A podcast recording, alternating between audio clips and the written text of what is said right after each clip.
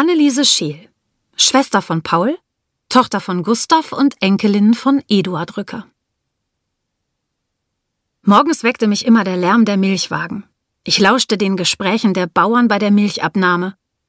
Eine Meierei war damals noch keine Fabrik wie heute. Alles war Handarbeit und sehr persönlich. Meine Kindheit verlief sehr behütet. Ich wundere mich heute, so etwas sagen zu können. Schließlich verbrachte ich meine Kindheit in der Zeit des Krieges. Meinem Bruder Paul stand ich sehr nahe. Wir hatten viel Freiraum, spielten den ganzen Tag draußen in unserem großen Garten oder in der Umgebung mit Freunden. Mit 14 begann ich in der Meierei zu helfen. Meist verpackte ich Butter. Wir haben auch im Krieg nie gehungert. Ich wusste aber, dass es anderen Familien sehr schlecht ging.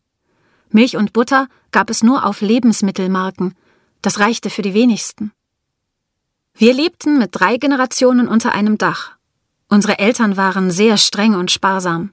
Sie haben immer gearbeitet. Unser Vater war seinem Vater gegenüber immer sehr tolerant. Als die Nazis an die Macht kamen, verlor Vater die Ausbildungserlaubnis, weil er nicht in die NSDAP eintrat. Wir Kinder bekamen Bescheid, dass wir in der Öffentlichkeit den Hitlergruß nicht vergessen durften. Zu Hause zweifelte Vater sehr. Einmal sagte er, das kleine Deutschland und das große Russland, wie soll das gut gehen? 1945 flogen englische Tiefflieger über Fehmarn. Das war für uns Kinder sehr erschreckend.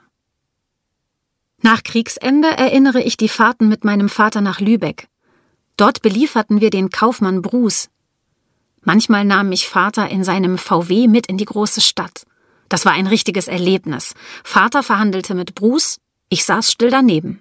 Danach tranken wir gemeinsam Kaffee. Meinen Großvater Eduard erinnere ich als einen leidenschaftlichen Gärtner. Man sah ihn jeden Tag draußen. Er war ein Naturfreund. Bis ins hohe Alter kümmerte er sich noch um die Milchannahme. Uns Kindern gegenüber war er sehr liebevoll und geduldig.